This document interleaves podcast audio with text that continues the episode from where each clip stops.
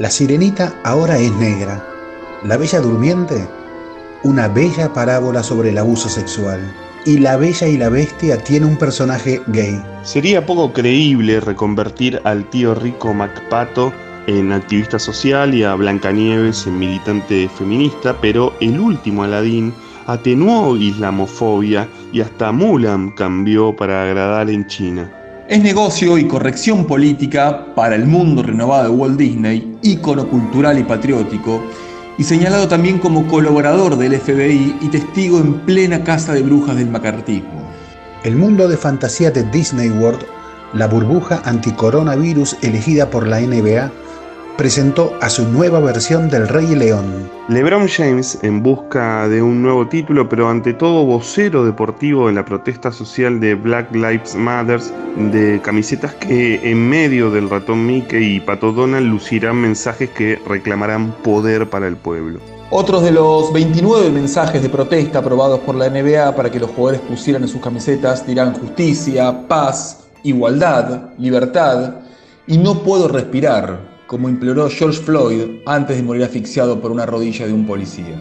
En su primera aparición ante la prensa en Disney, LeBron King James reclamó que de una vez por todas sean arrestados los policías acusados del asesinato de Breonna Taylor, otra víctima negra, acribillada con ocho disparos el 13 de marzo pasado en Louisville, en una fallida redada del FBI. El estado de Florida sufre récords de muertes y contagios. Hasta Donald Trump, en crisis de reelección, debió cancelar la convención republicana. Pero extrañamente, la COVID-19, que mató a más de 151.000 personas en Estados Unidos y que ya afectó el retorno del béisbol, no es el debate central en la vuelta de la NBA. Tampoco hay tanto debate sobre quién será el nuevo campeón. El tema es la justicia social y la libertad de expresión. ¿Por qué no ponen mensajes en las camisetas que critiquen a China? Socio clave de la NBA, provocó el senador republicano Josh Hawley. Adrian Wojnarowski, uno de los periodistas más respetados y serios de la NBA, le respondió a su correo privado con un insulto, fuck you, y ESPN lo suspendió por dos semanas. Él cumplió y ya forma parte de la decena de privilegiados periodistas incorporados a la burbuja. Ben Golliver, de The Washington Post, contó que el protocolo no negociable lo obligó a permanecer una semana encerrado en su habitación sin ver absolutamente a nadie, recibiendo comida en la puerta, sometiéndose a controles e interrogatorios cotidianos y dando ocho pasos de una pared a otra hasta llegar a los 12.000 diarios para mantenerse en forma y no pasar el tiempo ante la computadora. Ya liberado, Gulliver debe respetar zonas de acceso, no solo por el coronavirus, sino sobre todo porque, como dijo el periodista del New York Times, Mark Stein, no quieren que veamos y documentemos eventuales violaciones a los protocolos que cometan los jugadores. Los que permanezcan hasta el final cumplirán casi 100 días de encierro colectivo. No será fácil. El debate complejo sobre la libertad de expresión fue simbolizado por Stephen Jackson, justamente el vocero de la NBA más importante tras el homicidio a George Floyd. Jackson, ya retirado, apoyó primero el tuit de un jugador de fútbol americano, otro Jackson, pero de nombre Dissing, que decía que el plan de los judíos de dominar a Estados Unidos no funcionaría si los negros se plantaron, y hasta dijo que esa frase era una verdad. ¿Sabemos quiénes son los Rothschild? Son los dueños de todos los bancos, tuiteó Stephen Jackson. La cadena Fox News, crítica del movimiento social de la NBA, aprovechó la grieta y recordó cierto antisemitismo histórico que domina a un sector de la militancia negra. Mantenemos el foco, pidió entonces Malcolm Jenkins, líder de la protesta en el fútbol americano, porque los asesinos de Breonna Taylor siguen libres. El nombre de Breonna Taylor apareció justamente en las camisetas de todas las jugadoras que reiniciaron el último sábado la liga femenina de la WNBA, en otra burbuja, también en Florida. Algunas se negaron a escuchar el himno nacional, otras directamente renunciaron a jugar no por la pandemia, sino porque creen que la vuelta precipitada del deporte está siendo utilizada para distraer la protesta social. Recibirán apoyo económico del base del Brooklyn Nets, una de las voces más duras de la NBA. Son basquetbolistas mujeres que cuestionan si la protesta no está siendo domesticada por la patronal del deporte. Son mujeres que suben la apuesta y en cada uno de sus partidos hacen sonar los nombres de mujeres negras, víctimas de brutalidad policial. Son parte de la campaña Say Their Names, digan sus nombres. Lebron decidió que su camiseta siga llevando su propio nombre. Durante la pausa se hizo tiempo para llamar a cada uno de sus compañeros y saber cómo seguía entrenándose de modo individual. A los 35 años quiere salir campeón en Lakers, ganar su cuarto anillo en la burbuja de Disney, pero ser siempre su propia voz y fortalecer la de muchos más que reclaman en las calles, porque la justicia, cree Lebron, es una demanda, no una solicitud. Un texto de Ezequiel Fernández Murs para el diario La Nación.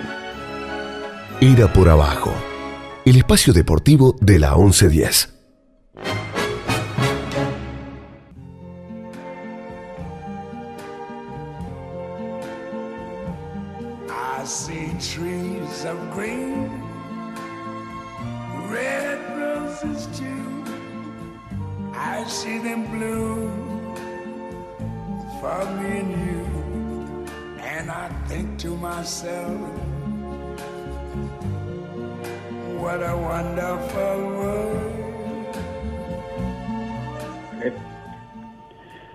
Buenas noches, Alejandro Wall, Andrés Burgo, buenas noches a todos.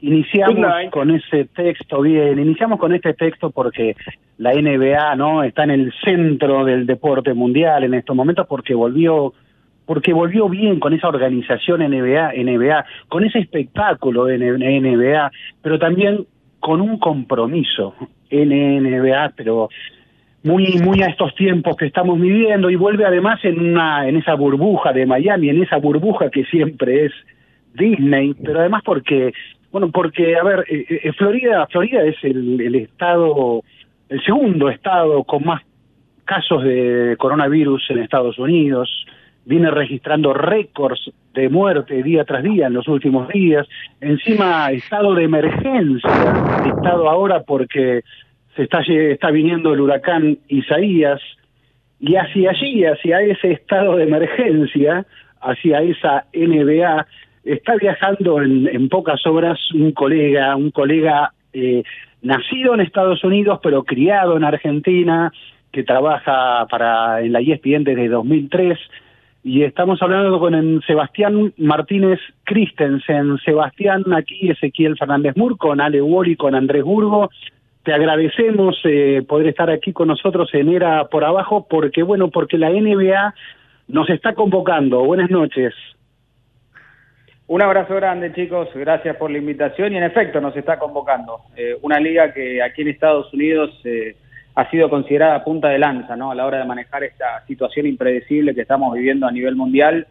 de hecho, si miran a sus costados y ven al béisbol de grandes ligas, 18 jugadores en un mismo equipo dieron positivos y ya eh, la pandemia se ha empezado a esparcir incluso dentro de los distintos equipos y por ende la temporada está en jaque. El fútbol americano de la NFL, cuya temporada comenzaría en septiembre, hasta el momento se ha mostrado relajado, pero sin un plan serio en curso. Y la NBA ha hecho todo lo opuesto, creando su burbuja en Orlando y entiendo que es más difícil desde el punto de vista de la logística para las otras ligas porque son más jugadores eh, pero quedando una burbuja por segunda ocasión consecutiva, todos los jugadores dentro de la burbuja han dado negativos. Hay un protocolo muy severo que incluso nosotros los periodistas tenemos que cumplir para poder ingresar a esa burbuja. Eh, así que mm, la consideraría en este momento un ejemplo y creo que, que todo el mundo aquí en Estados Unidos, dentro de una situación compleja, están elogiando prácticamente de manera unánime al comisionado Adam Silver. Eh, y Sebastián, ¿nos podés contar eh, qué protocolos ya sabés que deberás observar para sumarte a esa burbuja de la NBA, así en Orlando? Sí, los protocolos varían según cómo llegues a Orlando. Es decir, eh, suponiendo que yo viajase en avión comercial, yo estoy en Miami, entonces esencialmente voy a ir en auto, pero suponiendo que yo viaje en avión comercial, entonces ahí ya depende de distintos estratos. Hasta el momento hay 13 periodistas de los Estados Unidos, 13, únicamente que están, están considerados en el primer estrato, es decir, que van a tener un poquito más de acceso, aún así el acceso es limitado, dadas las circunstancias. Aquellos periodistas que están en ese primer estrato, si viajan en avión comercial, tienen que estar dos semanas encerrados en su habitación de hotel, eh, le están realizando obviamente test diarios cada día a todos los periodistas y tienen que dar negativos en cada uno de ellos para poder recién ingresar la burbuja al día 15. Ahora, distinto es el caso si, por ejemplo, en el caso de los jugadores viajaron en avión charter, entonces únicamente se les pedía una semana de cuarentena a ellos. Eh, si el periodista viaja en, auto o en un vuelo charter, cumpliría con lo mismo, una semana, pero todo depende de los estratos de acceso. Eh, nosotros tenemos los derechos para Latinoamérica, además de para Estados Unidos en habla hispana, eh, entonces a partir de allí, incluso seríamos estrato 2, hasta donde tengo extendido, pero todavía eso no está confirmado, y a partir de allí un poco hay de improvisación, porque está claro que son situaciones sin precedentes, pero entonces a partir, dependiendo de eso, eh, un poco se modificará el tipo de protocolo. Después ya los jugadores están utilizando unas pulseras que detectan eh, síntomas, mm, digamos, previos a que te dé el coronavirus, que ya detecta ciertas irregularidades y por ende pueden tomar medidas eh, preventivas. Tienen también unos sensores que suenan cuando alguien se le acerca a menos de seis pies. Así que es un mundo distinto el que se está viviendo dentro de esa burbuja en Orlando en este momento. ¿Cómo estás, Sebastián? Aquí Alejandro Boll. Aprovecho para saludar también a Ezequiel y a Andrés. Hola, eh, eh, te, pregunto en términos, digo, porque, eh, a ver, habrá jugadores que si la NBA termina a mediados de octubre, ¿no? Si, si esto, digamos, con, ahora con, esta, con este setting games y después con los playoffs y demás, habrá jugadores que van a estar más de tres meses eh, encapsulados allí. ¿Cuál, cuál, ¿Cómo es la perspectiva de eso? Porque, bueno, eh, implica, digo, de jugadores de primer nivel encerrados más allá de las comodidades de no poder estar con sus familias, bueno, de no poder tener incluso relaciones sexuales. Eh, ¿Sabes si hay algo pensado en ese marco? ¿Si puede haber, llegar a haber alguna flexibilización en algún momento? No, no la hay. Eh, sí tenían un número de familiares que podían llevar con ellos, Mm. limitado, eh, tres, cuatro personas en su grupo, incluso muchos de estos jugadores, por ejemplo, por mencionar a LeBron James, eh, que es el jugador más popular de la NBA en la actualidad, él lleva a su propio nutricionista, su preparador físico, su peluquero, viajan con un entourage, por llamarlo de alguna manera, eh, que al cual no estamos acostumbrados y nada de eso ocurre en este tipo de ciudad bruja. Tratan de llevar a los familiares más cercanos para poder compartir con ellos. Otros deciden no llevar a su familia porque no los quieren exponer a potencial riesgo. Eh, sabían que iba a ser algo atípico, pero el dinero manda. A fin de cuentas, la liga ya de por sí está perdiendo bastante dinero con los juegos que se cancelaron y esta es una manera para los jugadores que incluso aceptaron colocar el 25% de su dinero en un fideicomiso para cobrarlo de manera diferida cuando la liga se recupere o vuelva a la normalidad, esperemos el próximo año. Eh, entonces, a partir de allí el dinero manda. Sí hay algunos jugadores, eh, por ejemplo, hoy me toca un partido de los Houston Rockets y de Dallas Mavericks que vamos a estar comentando para Latinoamérica, empieza a las 10 de la noche, horario de Argentina, y uno de los jugadores se dio de baja de, Orlando, ellos van a cobrar un salario, un porcentual del salario, porque él estaba iba a ser padre, entonces él no quería exponer a su recién nacido y tampoco se quería perder ese momento, entonces hay jugadores que sí voluntariamente decidieron no estar, ahora los que están allí, están allí porque el dinero manda a uno, porque la gloria deportiva los llama, pero definitivamente será un final de temporada en el cual se va a requerir más fortaleza mental que de costumbre. Sebastián, buenas noches, Andrés Burgo, hola Ale, hola S. Eh, bueno, recién hablabas, digamos, de cómo el básquet aparentemente, a pesar de que acaba de comenzar, este, eh, se está moviendo con, mayor blindaje, digamos, que otros deportes. Ahora también hay otra burbuja en, el estado de la Florida y es este el fútbol, la MLS is back. ¿Cómo está funcionando ahí? Inicialmente hubo unos problemas, tal es así que dos equipos fueron retirados del torneo eh, de base, entonces ya tuvieron eh, múltiples jugadores que no habían cumplido con el protocolo y por ende no solo fueron expulsados de este torneo al estilo Copa Mundial, porque obviamente se modificó el formato eh, y se hizo una especie de mundial en Orlando, eh, a diferencia de la temporada que tienen, que se asemejaría un torneo largo que tenemos o que teníamos en el pasado, por ejemplo, en Argentina, pero no funcionó del todo bien, esos dos equipos no solo fueron expulsados, sino que se expusieron a sanciones por no haber cumplido con ese protocolo. Eh, ahora bien, desde entonces la MLS ha funcionado sobre reglas también, están muy cerca, pegaditos, de hecho, donde está la NBA, sin embargo, si un periodista, por ejemplo, está cubriendo la MLS, no hay manera de que lo dejen ingresar a la burbuja de la NBA para luego volver a salir de la burbuja. Cada vez que salís de la burbuja tenés que volver a cumplir otro protocolo. Si estás fuera de la burbuja, te tienen que hacer un test cada día que estás fuera y si ese es el caso y diste siempre negativo, cuando volvés a ingresar tenés que estar cuatro días en cuarentena nuevamente. Así que mm. coincido con tu manera de describirlo, es un blindaje absoluto, se lo están tomando con mucha seriedad y creo que las otras ligas, si bien la MLS la colocaría segunda en el escalafón, quizás tercera detrás de la NHL que está haciendo su propia burbuja en Canadá y también está a punto de comenzar, eh, son las ligas que mejor han manejado esta inusual situación. Y la noche de apertura, de reapertura de la NBA después de la suspensión de marzo, eh, fue realmente, tuvo momentos muy emotivos, digo, más allá de las camisetas de Black Lives Matter, más allá de todos arrodillados, árbitros incluidos. Y a mí me llegaron particularmente las palabras de LeBron James después del partido cuando habló de Colin Kaepernick y le dijo más o menos, esto es por vos, Colin, porque vos te arrodillabas cuando era difícil, eh, y, bueno, y aquí estamos todos haciéndolo ahora, ¿no? Este, eh, algo así como que ojalá podamos estar a tu altura, más o menos, de espero que estés orgulloso de nosotros. Eh, fue muy fuerte que el ídolo, porque es, es LeBron James, es el, el león, el rey león, como decíamos, que el ídolo hable de un deportista que en su momento fue importante, pero no estaba a la altura de LeBron James. Me pareció un gesto muy notable y un gesto como muy a la altura NBA de estos tiempos, ¿no, Sebastián? Sí, sin duda. Eh, hay que pensar que escuchaba en la previa cuando hablaban de Steven Jackson, que bueno, tuvo algunos gestos loables y otros eh, algo polémicos, eh, por no decir equivocados. y la realidad es que muchos en la NBA, incluyendo Kyrie Irving, que está lesionado, no iba a jugar de todas maneras, pero él se dio de baja.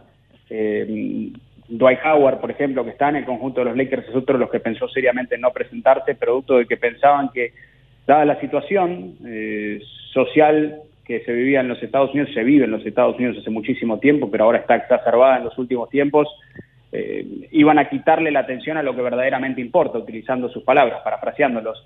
Eh, y la realidad es que muchos jugadores se dieron cuenta que no había mejor plataforma que esta para poder expresar sus mensajes, que los ojos de un, grupo fanáticos del deporte, el grueso del país es fanático del deporte, la mayoría de ellos fanáticos de la NBA, y después de una sequía semejante, sin ver deportes, estando en su casa, la mayoría de ellos encerrados, todos los ojos van a estar puestos en esta reanudación de la temporada de la NBA. Entonces, ¿qué mejor oportunidad para poder propagar estos mensajes, para fomentar la justicia, para eh, asegurarnos que la desigualdad racial o el racismo no, eh, no se va a acabar de un día para el otro, pero ciertamente están aportando su granito de arena para que siga estando en el centro de la escena. Entonces creo que los jugadores tomaron una decisión consciente también desde el lado social a la hora de decidir continuar y jugar esta temporada y creo que ese mensaje de Lebron es, simplemente uno de los tantos que, vamos a escuchar. Vos terminás de ver a veces una, un entrenamiento y, eh, claro, hablan, no tienen un periodista cercano, pero esencialmente es como si las entrevistas son vía Zoom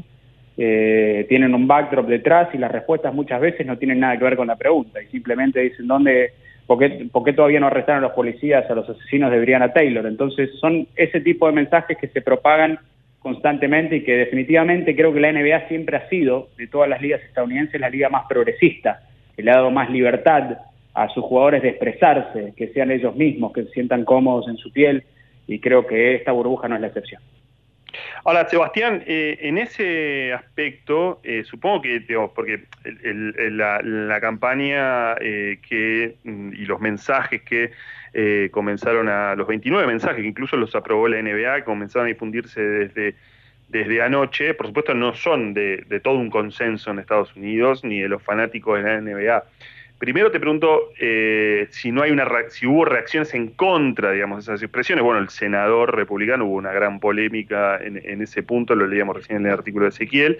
Y después, por otro lado, si no, este, si de alguna manera este, no parecía contradictorio que más allá de esos mensajes, eh, el otro mensaje del deporte es que el show tiene que continuar. Sí, eh, está claro que, empezando por la última parte de tu pregunta, que el mundo del deporte es un negocio eh, mm. eh, a los fanáticos del deporte, a mí cuando crecí, incluso ahora que lo ejerzo de manera profesional, eh, uno se le va quizás yendo, pero siempre le apasionó el deporte desde pequeño y, esa es la manera del contagio que hay, pero eh, la realidad es que el deporte es un negocio, ante todo, y entonces el show debe continuar definitivamente. También hay otra parte, pudiésemos hablar 20 horas sobre eso, ¿no? Yo debe continuar, mm. pero que genera, genera mucho dinero eh, y un poco va de la mano con lo que está haciendo el presidente aquí en Estados Unidos. Entonces, si el presidente está obrando de una manera específica, ¿por qué la liga va a obrar de otra? En cuanto a los mensajes y generar, sí, generan, um, son, siempre es un tema que no sé si debiese decir que, que, se politiza todo, porque todo es política también. Mm. Entonces, esencialmente aquí en Estados Unidos es eh, pues te gusta un tipo de arroz, entonces sos republicano o sos demócrata. Yo no, pese a que vivo aquí en 2008, es algo que siempre me ha costado entender porque no, no comprendo cómo todo se politiza cuando hay, hay cosas, a mi juicio, que están bien y que están mal. Entiendo que nada es tan simple tampoco, porque lo que está bien para uno puede estar mal para otro. Eh, pero creo que, que, las evidencias, al menos desde mi punto de vista, eh, que el racismo está latente hace mucho tiempo en este país son concretas eh, podemos discutir si es la manera correcta de tratar de combatirlo, está claro que es algo que no se combate de un día para el otro, que requiere un esfuerzo conjunto, pero personalmente que apoyo a la liga, que además hay, hay, que estar sinceros, también es inteligente, el grueso de los jugadores son afroamericanos, entonces eh, a la liga no, no, no va a ir en contra del pensamiento o eh, que tengan la mayoría de sus jugadores porque se está perdiendo el juego solo, ¿no? Al mismo tiempo, Sebastián, y estamos hablando con Sebastián Martínez Christensen, periodista que nació en Estados Unidos pero se crió en Argentina y trabaja en la ESPN hace mucho tiempo, de 2003. Eh, al mismo tiempo es, es, la liga como menos deportiva de todas, ¿no? Porque no se está hablando casi de la cuestión deportiva, por motivos obvios. Y al mismo tiempo, además de, una reflexión tuya al respecto, también te quería preguntar, porque también en, durante la cuarentena uno de los grandes eventos deportivos fue el documental de Michael Jordan. También es como la primer liga después de Michael Jordan. ¿Hay algún tipo de rebote al respecto? Eh, de Michael Jordan creo que, o sea, muchos de los chicos que son protagonistas hoy eh, en la NBA ni siquiera lo vieron jugar a Michael. Entonces creo que para muchos de ellos era información nueva. O es el documental, que a mí me gustó mucho. Eh, yo crecí viendo a Michael Jordan y sinceramente, pese a que sabía el grueso de la historia, sí te aportó algunos detalles que te abrieron los ojos y es lindo siempre tener ese tipo de acceso que hoy en día, en 2020, es muy difícil de obtener, ¿no? Ya hay muchas más barreras. Eh, antes eh, se permitía un tipo de acceso que es difícil de conseguir. Entonces, si bien no creo que me haya enseñado muchas cosas nuevas, aunque tal vez a la generación de jugadores sí, eh, porque no lo vieron jugar de chico, porque todavía no habían nacido, eh, entonces, eh, sí, pero no veo un rebote en la liga, sí creo que en redes sociales al momento del documental sí generó eh, algo muy importante, de hecho marcó récord de rating en, lo que iba del año, claro, la pandemia aporta también en, ese sentido. Definitivamente. así que te diría que no, que si bien generó mucho en redes, ya ahora no hay. Yo sí creo que se enfoca en la deportiva, hay que tomar en cuenta que acaba de, comenzar la temporada también, entonces... Mm. Este, con el paso del tiempo y a medida que lleguemos a los playoffs, son ocho partidos restantes de temporada regular que tienen que jugar todos los equipos, eh, lo deportivo volverá a tomar un primer plano. Sí, Sebastián, que, que tenés eh, que, dejarnos en un ratito. Eh, tenemos, si se, puede, dos cortitas.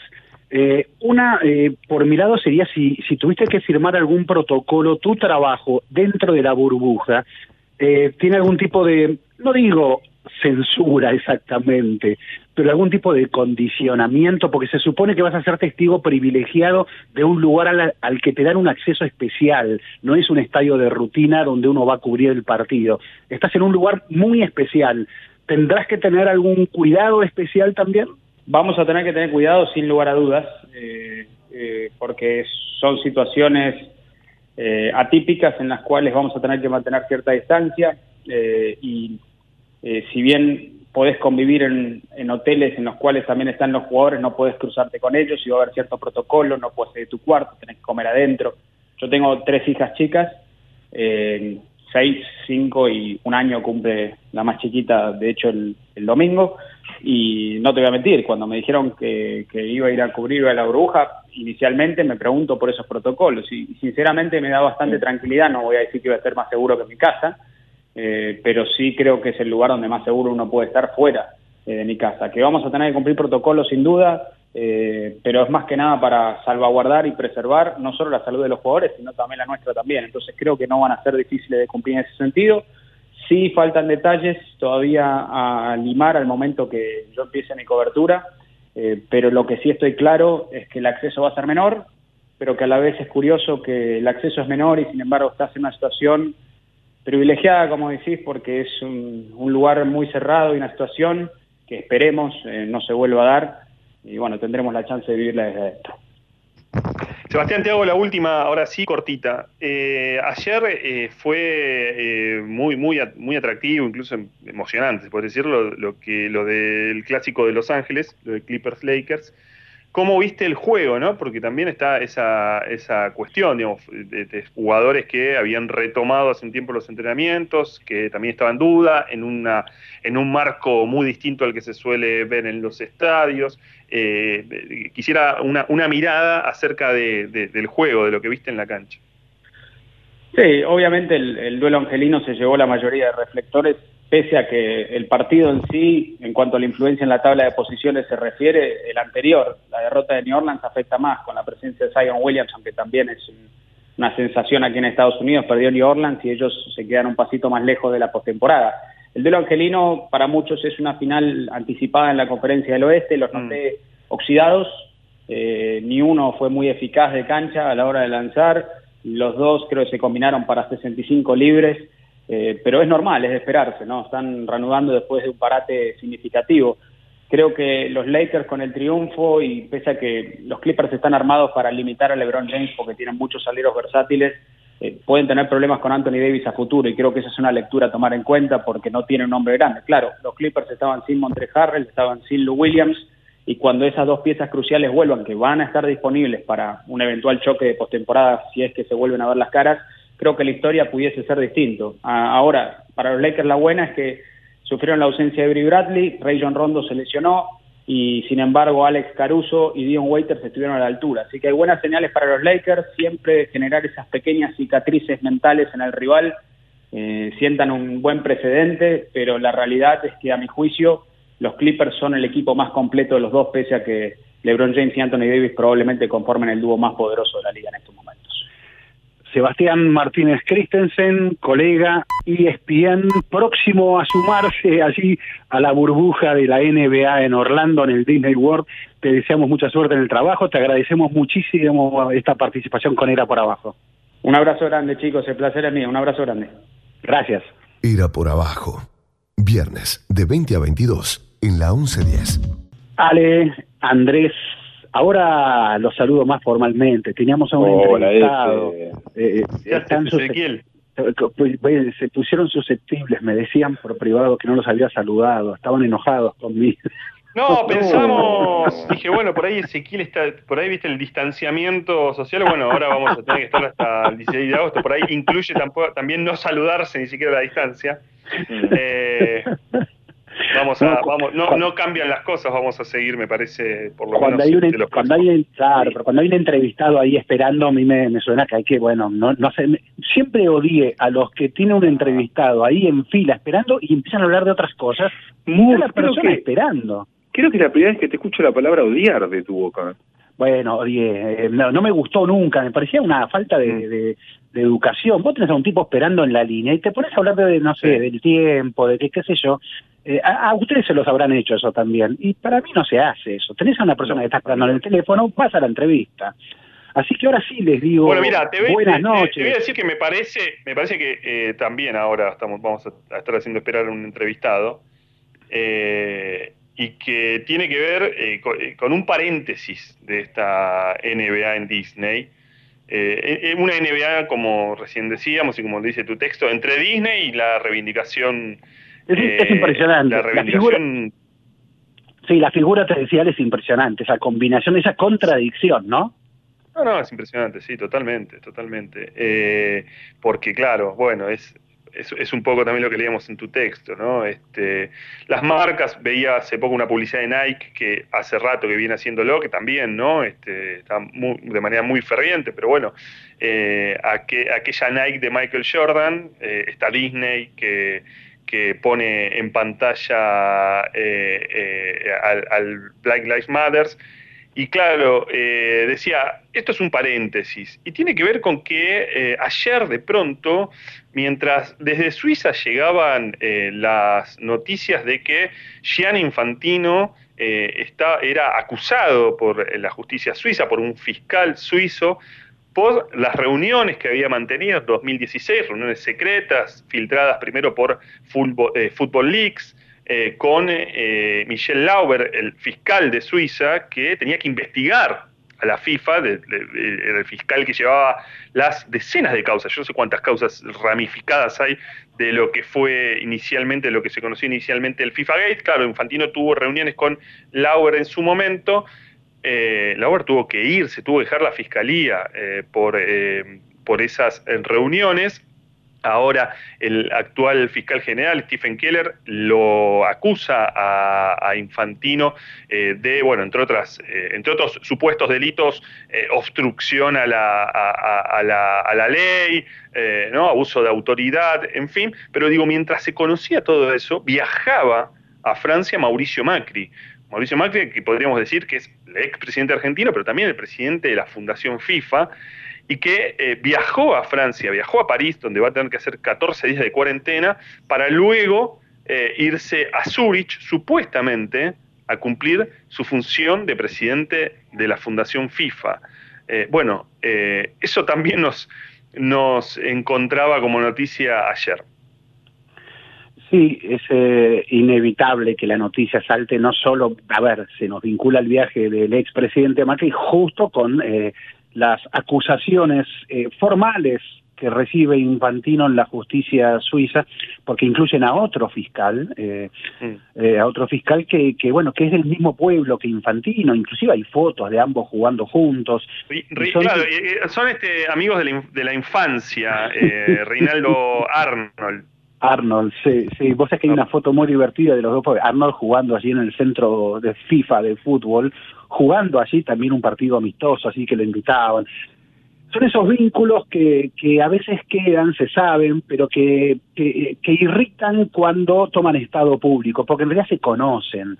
Eh, pero es para la justicia suiza, es algo como inédito que el fiscal jefe haya eh, mentido en una situación así públicamente porque él primero negó esas reuniones, eh, no están reconocidas. Inclusive una de esas reuniones se realizó en un hotel que es de propiedad catarí y justamente mm. uno de los temas que estaba haciendo bajo investigación es el tema Qatar, el tema de la asignación del Mundial a Qatar, así como también de los dineros que Qatar ha eh, depositado en el Paris Saint Germain, ¿no?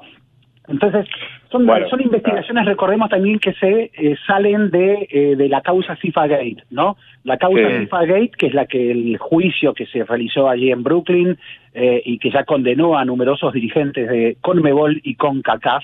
Bueno, a partir de todas esas investigaciones se ramificaron causas. Algunas estaban algún eran poquito poco previas y muchas otras se ramificaron post FIFA Gate y fueron paralelas. Una de la causa que más resonó, porque bueno, porque provocó condenas, porque el sistema judicial estadounidense es distinto al sistema suizo, se conocieron, son Gate, muy bien. Pero estas causas fueron mucho más silenciosas. y no hubo condenas, salvo en un caso, en, salvo en, un poco, en algunos pocos casos no hubo condenas, no, no, no han avanzado. Bueno, que Blatter no perdió tiempo, que, ya eh, hoy mismo dijo, digamos, que la situación eh, está clara, que el comité de ética de la FIFA tiene que abrir un caso contra el señor Infantino, claro, digamos, porque a Blatter el, que lo suspendió fue el comité de ética, ¿no? Sí, es que ahora, lo que sal... Sí, ¿saben que, más allá de Infantino, eh, yo intenté averiguar si había una agenda prevista para Mauricio Macri en Suiza. Por supuesto, eh, cuando llega a Zurich, esto va a ser mediados de agosto recién, ¿no? Eh, hoy no hubo una, no hubo comunicación oficial, o por lo menos intenté comunicaciones oficiales, extraoficialmente decían, hasta acá no hay nada, o no hay nada que eh, se necesite hacer personalmente, es decir, la FIFA está funcionando como está funcionando el mundo en pandemia, ¿no? Está funcionando de manera virtual. Se, han se han aprobado este, hasta eh, un reparto de 1.500 millones de dólares de manera virtual eh, en la última semana. Eh, con lo cual es curioso la, digamos, la llegada de un presidente de la Fundación FIFA, que no es una fundación que tampoco tenga gran peso, ¿no? Que en general la, ejecución de todo eso lo lleva adelante su director ejecutivo, que es Yuri Sí, la, conocimos por, por, la presidencia de Macri. Hmm.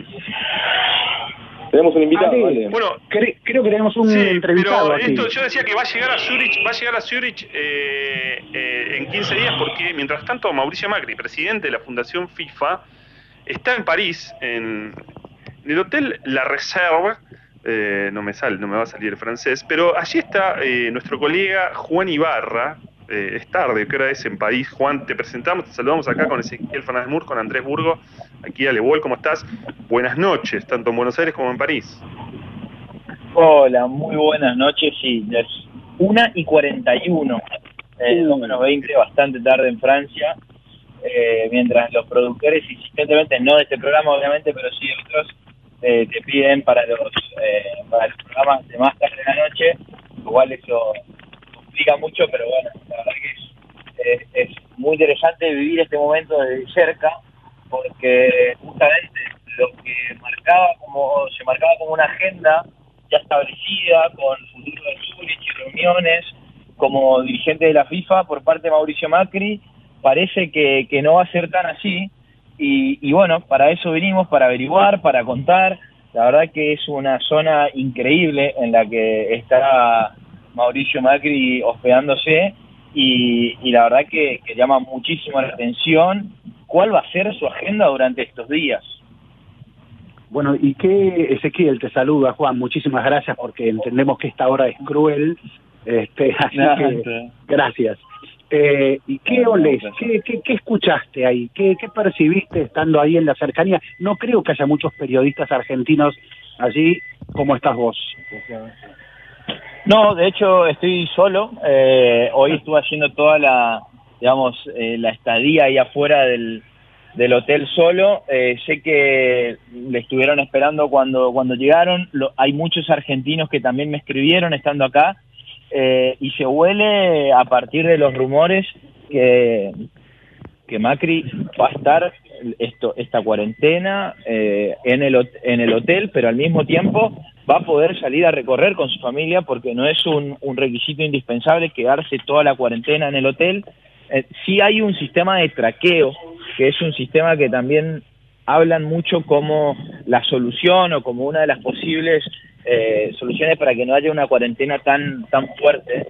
Y eso llama la atención porque en este contexto de que Mauricio Macri va, va a poder salir a pasear, va a poder eh, hacer una vida, digamos, entre comillas, normal, eh, llama la atención si no tiene una agenda, no tiene una agenda prevista. Eh, entonces empieza a oler que o que salió por alguna razón de Argentina con algún tipo de acuerdo o que, realmente vino de vacaciones. La, la, falta de agenda prevista incluye también una falta de agenda en FIFA. Y bueno, eso, esos, esos fueron los rumores de hoy. Eso justamente también estábamos tratando de averiguar más temprano, eh, porque nadie te dice concretamente, y como bien lo marcaba Ale anteriormente, todas las actividades que se realizan son actividades que se pueden realizar eh, como todo el mundo trabaja, digamos, desde, desde su casa o desde su espacio donde, donde viven. Y entonces eh, te, hace, te hace dudar de decir, bueno, eh, cuál sería el valor agregado de la presencia física, digamos, ¿no?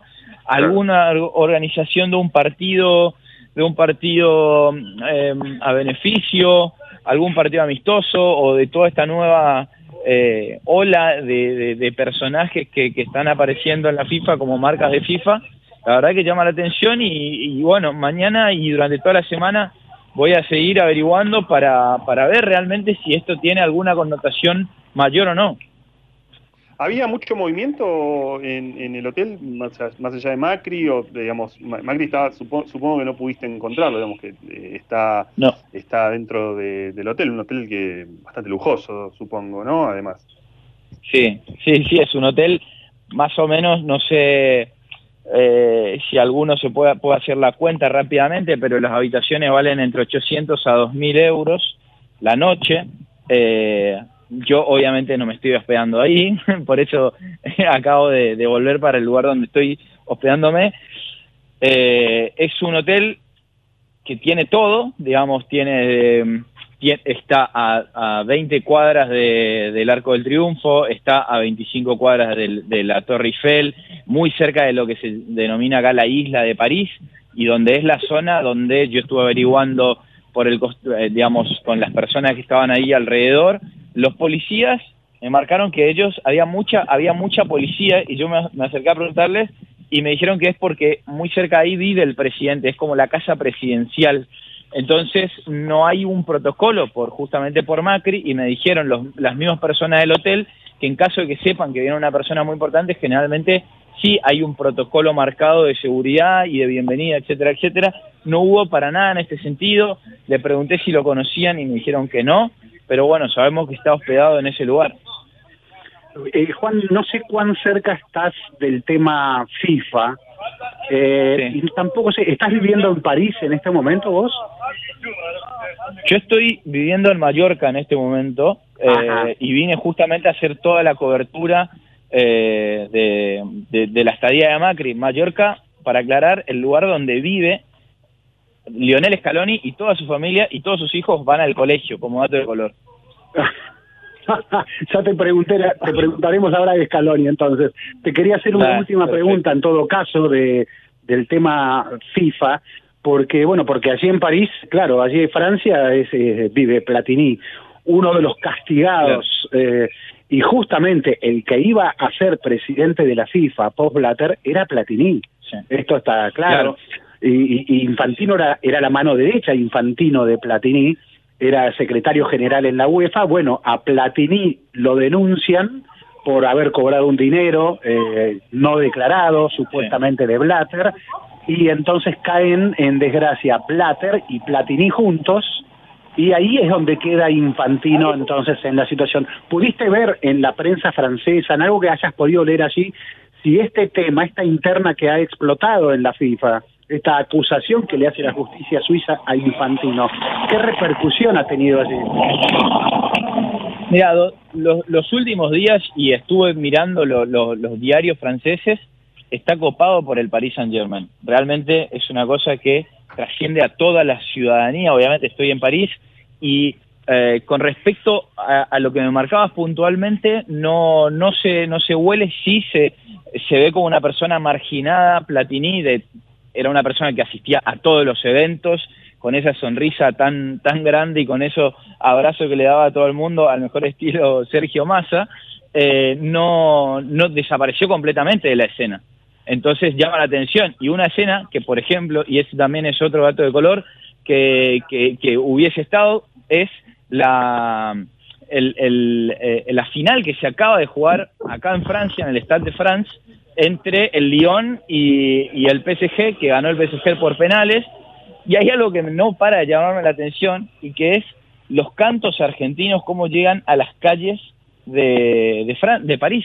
Paso por varios, varios de, de París, porque muchas, la, la, canción de la mosca, el yo te quiero dar, se repetían en por lo menos 10 bares de lo que iba pasando camino al hotel, cantando digamos, adaptándolo al, al, al, francés, digamos, pero es impresionante ver ese tipo de cosas, cómo, cómo trasciende una música. perdón, la letra, la letra, la letra sería la original de la mosca también.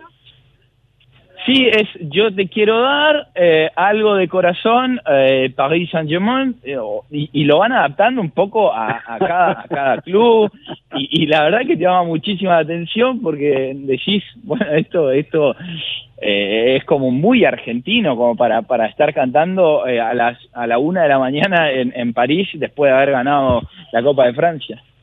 Bueno, y ya que eh, dijiste algo muy argentino y nos contaste antes que estás en Mallorca, allí donde está el técnico de la selección nacional y donde sus hijos están yendo a la escuela, eh, y bueno, que, que, aprovechamos para preguntarte qué actualidad ves, de, si pudiste saber algo del técnico de la selección, si pudiste, no sé, percibir algo allí eh, que nos oriente un poco de, de qué está pasando con la selección nacional en este tiempo de parate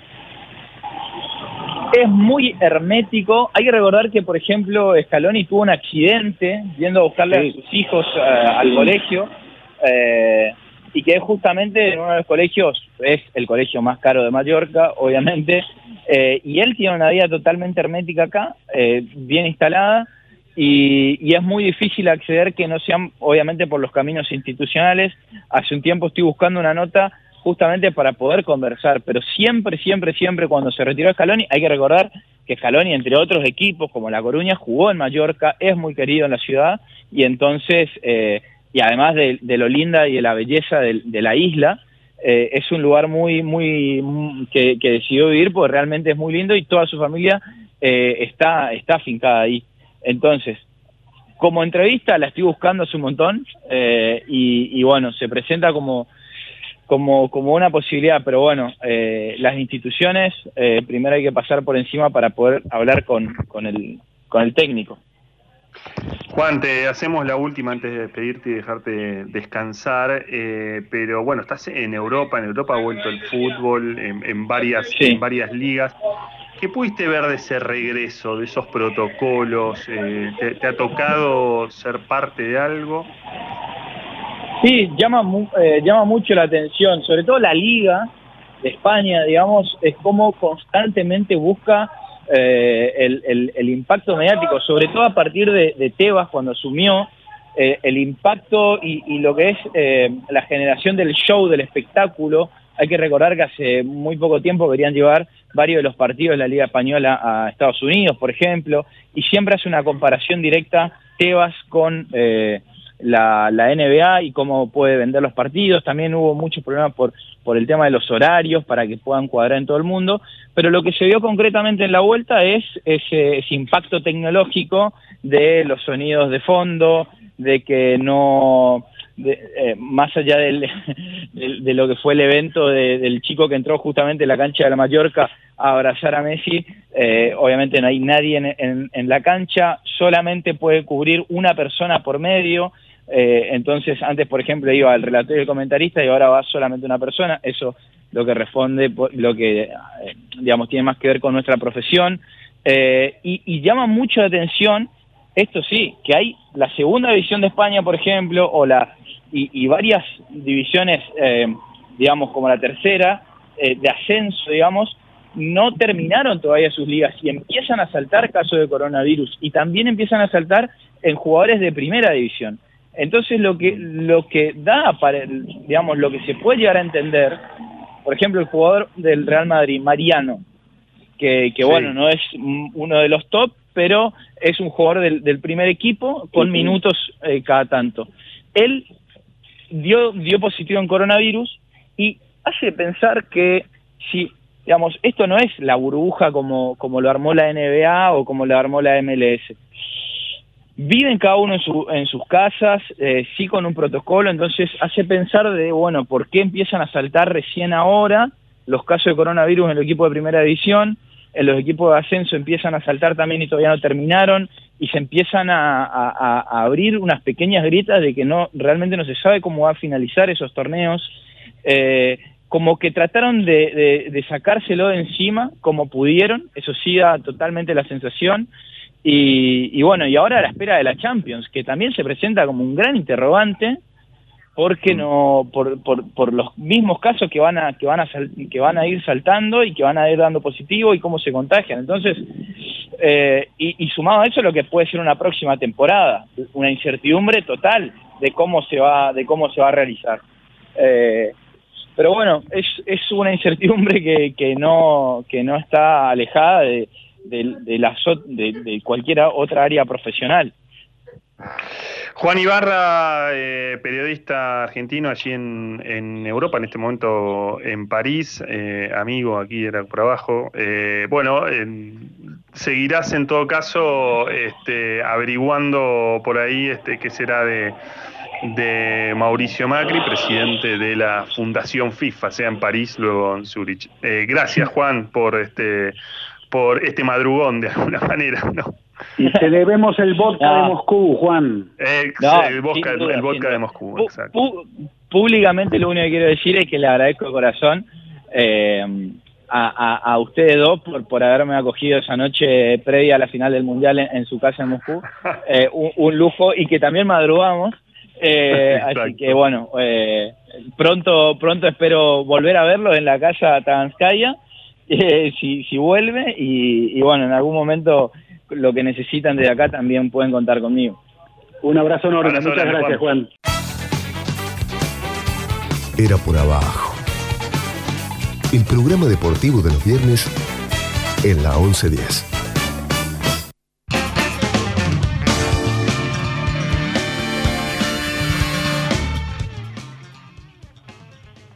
Iniciamos segunda hora de Era por Abajo. ¿Estás ahí, Ale Wall? Estoy acá, ¿cómo estás, Ezequiel? Bien, bien. Andrés Burgo, ¿estás ahí? Sí, presente, ¿qué tal? Buenas noches para todos.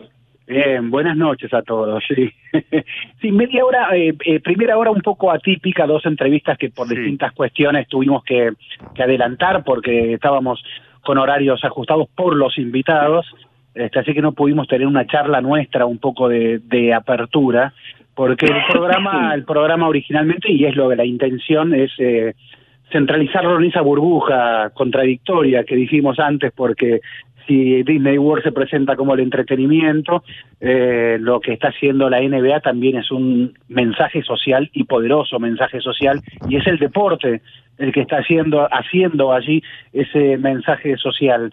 Eh, a su vez se nos juntó la situación de, de Macri y bueno, y aprovechamos también para decir y el fútbol argentino, después de los anuncios eh, de hoy en la conferencia del presidente Alberto Fernández, eh, vuelve a sufrir un nueva, una nueva postergación. Es el deporte, no solo el fútbol argentino. Sí, más allá de algunos protocolos y algunos deportes que, bueno, e incluso atletas olímpicos que han vuelto a, a, entrenarse y que, bueno, el, lunes habrá, desde el lunes va a poder haber eh, tenis recreativo, eh, pero digo, más allá de, esos detalles, es evidente que, incluso las últimas declaraciones, tanto Alberto Fernández, que eh, ayer habló con eh, Reinaldo Sietecase, el amigo Fede Yáñez le preguntó, dijo, la verdad es que veo difícil en este marco un regreso, lo mismo cada, a cada, cada consulta que se hace a funcionarios ven muy difícil, sobre todo algo que venimos diciendo acá, lo viene diciendo Andrés, que, que sigue lo que pasa con el fútbol alrededor de, los países de, Sudamérica, lo difícil es viajar, digamos, lo difícil es que hasta acá la fecha es 15 eh, de septiembre, 17 de septiembre los equipos argentinos para jugar Copa Libertadores y está difícil plantearlo en ese marco. Y una cosa más, eh, Nicolás Kreplak, el viceministro de Salud de la provincia de Buenos Aires, hoy también dijo que eh, si no hay ninguna urgencia, quizás no va a haber fútbol eh, en la Argentina en lo que quede del año. Sí, bueno, es que claramente no es lo urgente. Sí, sí, coincido con esa declaración. Yo te agregaría, Ale, no solo Copa Libertadores, digo, más allá que la Comebol este, sigue con su fecha programada para el 15 de mm, septiembre, yo te agrego también las eliminatorias, digamos, pueden jugar eliminatorias. Acá el ministro de Salud de Chile dijo que nadie puede entrar a, Chile si no es con 15 días de cuarentena. Eh, por otra parte, digamos, se suponía, digamos, o los actores del fútbol creían que el próximo lunes los equipos, al menos los equipos este, que, van a participar en la Copa Libertadores, y, y, hoy me sorprendí al recordar que Tigre está ahí, eh, bueno, iban a empezar a entrenar, eh, esta semana se suspendieron dos reuniones entre Ginés y Chiquetapia, digo, con viento a favor los equipos volverían a entrenar el 10 de agosto, sería un mes antes del regreso de la Copa Libertadores. La verdad que todo se está postergando, veo difícil que el fútbol argentino empiece este año, ya diría. Eh, sí va a empezar en Uruguay el fin de semana que viene, no mañana, también el Brasileirao, se postergó también en Ecuador, eh, mm. en algunos países se está poniendo al día, bueno, en algunos países eh, con menos casos que en Argentina, en otros con países absolutamente descontrolados como Brasil. Sí, ¿cómo será el deporte que vuelve, el deporte que vuelve en medio de la pandemia? ¿Cómo será el deporte que vuelve en un estado como el de Florida, segundo estado en Estados Unidos con más casos, con más, que va, viene registrando día tras día récord de muertes?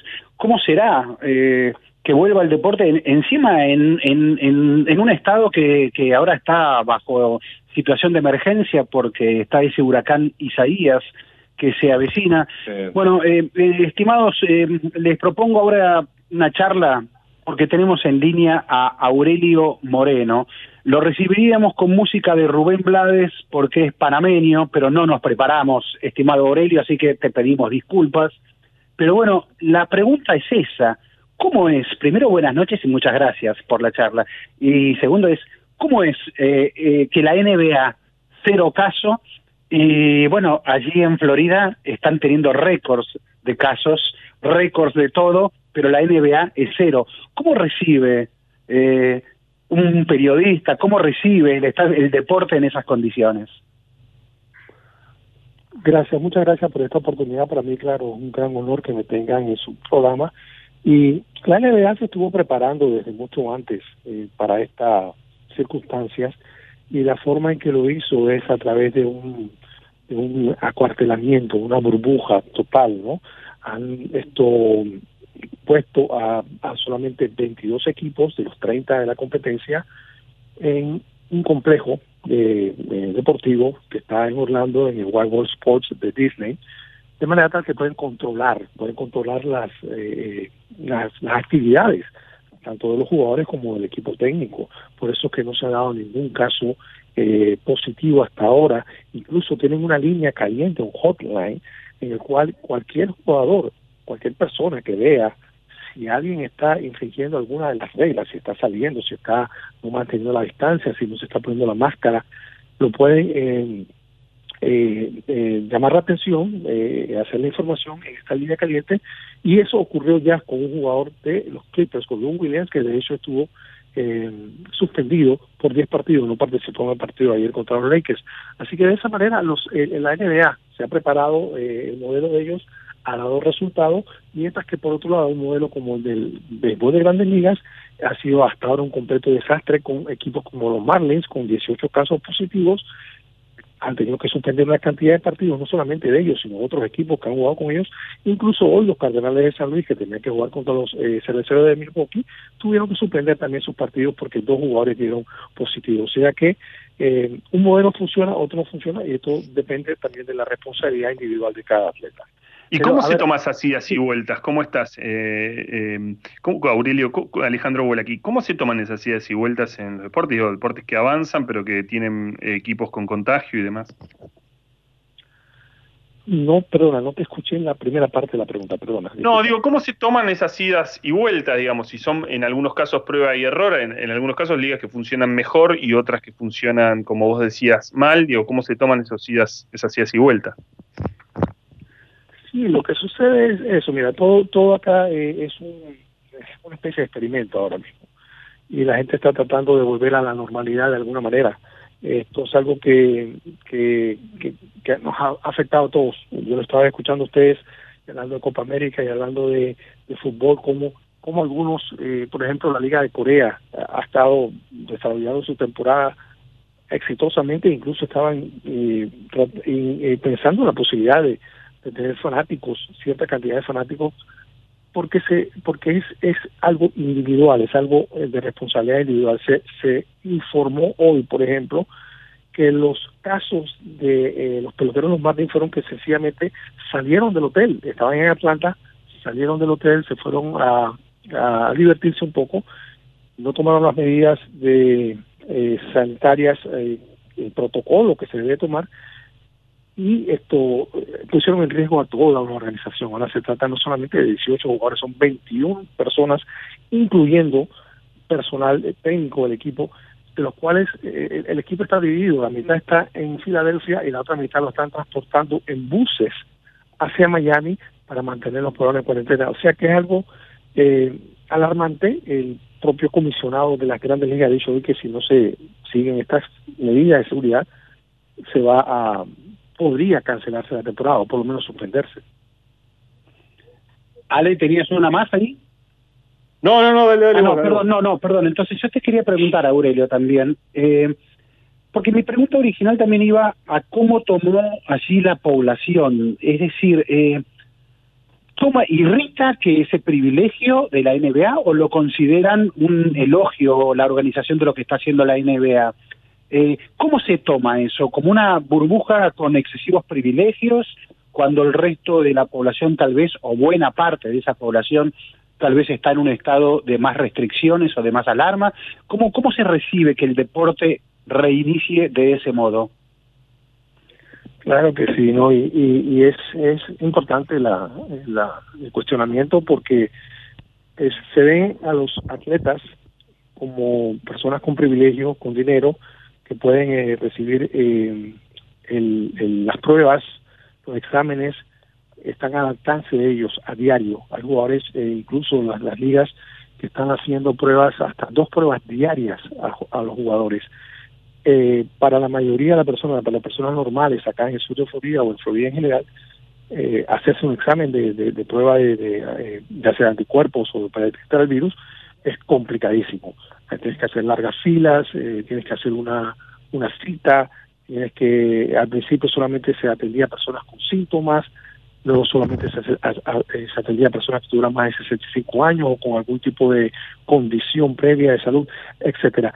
Claro que sí, se ve eso de esa forma. Algunas personas lo ven como que no es justo que estos jugadores tengan esa, ese privilegio, pero al mismo tiempo las personas entienden que eh, estos jugadores también se están arriesgando al, al estar en, en, prácticamente confinados, eh, no están llevando un, tipo de vida normal, no pueden ver a sus familiares o, muy poco contacto con sus familiares y que al mismo tiempo están brindando entretenimiento, ¿no? que es lo que las personas quieren.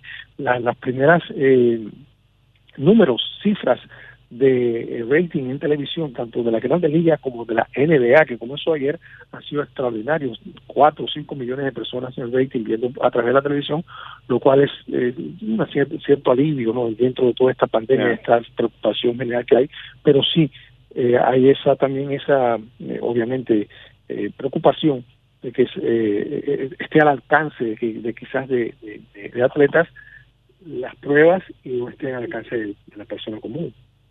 Y, Aurelio, ¿cómo, interpretas e-, ese, ese, ese buen rating, digamos? O sea, porque eh, ¿se habla también de lo deportivo o, es una NBA absolutamente atípica a partir de, la COVID-19, a partir del lema del Black Lives Matter. Bueno, mira, no se ha jugado NBA desde hace cuatro meses. Creo que el último partido que se jugó fue el 11 de marzo. Las, personas están ansiosas de ver cualquier tipo de actividad de la NBA. La NBA sí es uno de los países más populares acá en Estados Unidos y a nivel mundial también. Para, para eh, todo, todo es una, una, una situación interesante. Eh, yo he visto los partidos eh, dentro de la intensidad en la cancha, se ven normales. Obviamente no hay fanáticos, han tratado de la forma, de la mejor forma posible de, eh, lograr un ambiente en el cual hay, hay sonido, hay fanáticos virtuales. Yo creo que más que nada las personas están con necesidad, obviamente todo el mundo, de, de, distraerse un poco en medio no solamente de una pandemia, estamos hablando de una situación económica muy difícil en Estados Unidos, una situación social eh, complicada en Estados Unidos, un, año cerca de elecciones donde hay muchas tensiones, hay mucha división, hay mucha, hay mucha, eh, eh, la gente no está, la gente no está relax. Y como lo mencionaste ahora también, estamos acá con la mañana o pasado mañana, quizás nos pase muy, pero muy cerca un, huracán de categoría 1 y precisamente cerca donde vivo yo acá en Florida y hay que estar preparado para eso, o sea que siempre el deporte nos ofrece quizás esa oportunidad de distraernos un poco y, y es, es esa ese 50 y 50, ¿no? Si nos eh, eh, eh, hacemos, nos, hace felices, algo que nos que nos apasiona, pero al mismo tiempo tenemos que estar preocupados, obviamente, por una situación esto pandémica sin precedentes. Recién estamos hablando con Aurelio Moreno, el periodista panameña, panameño, está en el estado de Florida. Y recién decías que hubo casos positivos en, los Cardinals, eh, pero también en otros equipos que incluso no, han cumplido los protocolos de seguridad. ¿A, qué se debió eso? ¿Son disciplinas de algunos jugadores, eh, malos controles por parte de, las franquicias, eh, la mala organización, digamos, como, vos la estás este, describiendo? Eh, ¿Qué cosas puntuales este, podrías contar de eso? Al principio, cuando se propone la idea de reiniciarse la temporada que tenía muchos, muchos obstáculos, la cantidad de partidos, cómo se iban a jugar, dónde se iban a jugar, etcétera. Se le propone a la Asociación de Peloteros eh, que se que se estableciera un sistema de burbuja como lo tiene la NBA. Los peloteros se negaron rotundamente, dijeron que no, que no querían ese tipo. ¿Qué quiere decir esto? Eh, los peloteros viajan, viajan de, una, de un sitio a otro, van en avión. Esto obviamente eh, eh, el, riesgo de, contagio y de, propagación del virus obviamente se, se, hace mucho más grande, ¿no? no, no hay tanto control cuando tienes una persona en un, en un lugar específico. O sea que al no al no aceptar el hecho de la, el, sistema este de, de burbujas, que, también es complicado, no es, que sea tan fácil, ¿no?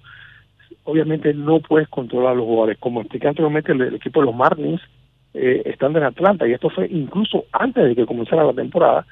Eh, salieron una noche sencillamente, y, imagínate, jugar gente joven, gente que quizás se sientan invencibles, quizás no, no sigan eh, todas las medidas de seguridad o de sanitarias que, que, se tienen que, que, seguir, eh, no la siguieron. De hecho, hoy están comentando muchas personas que la MLB en general está muy molesta, muy muy muy eh, eh, molesta con la organización de los Marlins porque a raíz de, ese brote todo se ha complicado, a eso, a, eso un efecto de dominó. y, es, y es eso, es muy complicado mantener 30 equipos, estamos hablando de 30 equipos, por lo menos 30 jugadores en 30 equipos, más equipo técnico controlado, es imposible. Así que eh, todo depende de la eh, responsabilidad individual, eh, lo digo yo de esa manera, para que esto no, obviamente no se salga de las manos, incluso ahora de lo que ya está. Sí, Aurelio, tengo la última por mi parte, al menos. Eh, a ver, intuyo que allí en el estado de Florida el béisbol eh, debe ser el deporte número uno, ¿no? Eh, intuyo también, intuyo también una, como hay una población latina fuerte, intuyo que el fútbol también tiene lo suyo allí. Em, y a su vez la NBA eh, es la liga más comprometida socialmente en lo que está sucediendo en Estados Unidos. Eh, ese compromiso social que tienen los jugadores de la NBA, esa reapertura que vimos de la liga, con jugadores todos arrodillados mientras sonaba el himno, con Black Lives Matter, eh, con todo ese compromiso, como digo, social, en la población, ¿qué repercusión tiene? La gente empatiza con esa situación, le molesta que el deportista tenga compromiso social, por lo menos allí en tu comunidad. Es, es, es, es, una cuestión política, obviamente, lo que se está viviendo actualmente, y es una cuestión de como a nivel individual. Eh, yo yo entiendo, y esto fue, me hago eco de las palabras que dijo ayer eh, LeBron James, precisamente cuando se preguntó por qué se había rodeado, etcétera.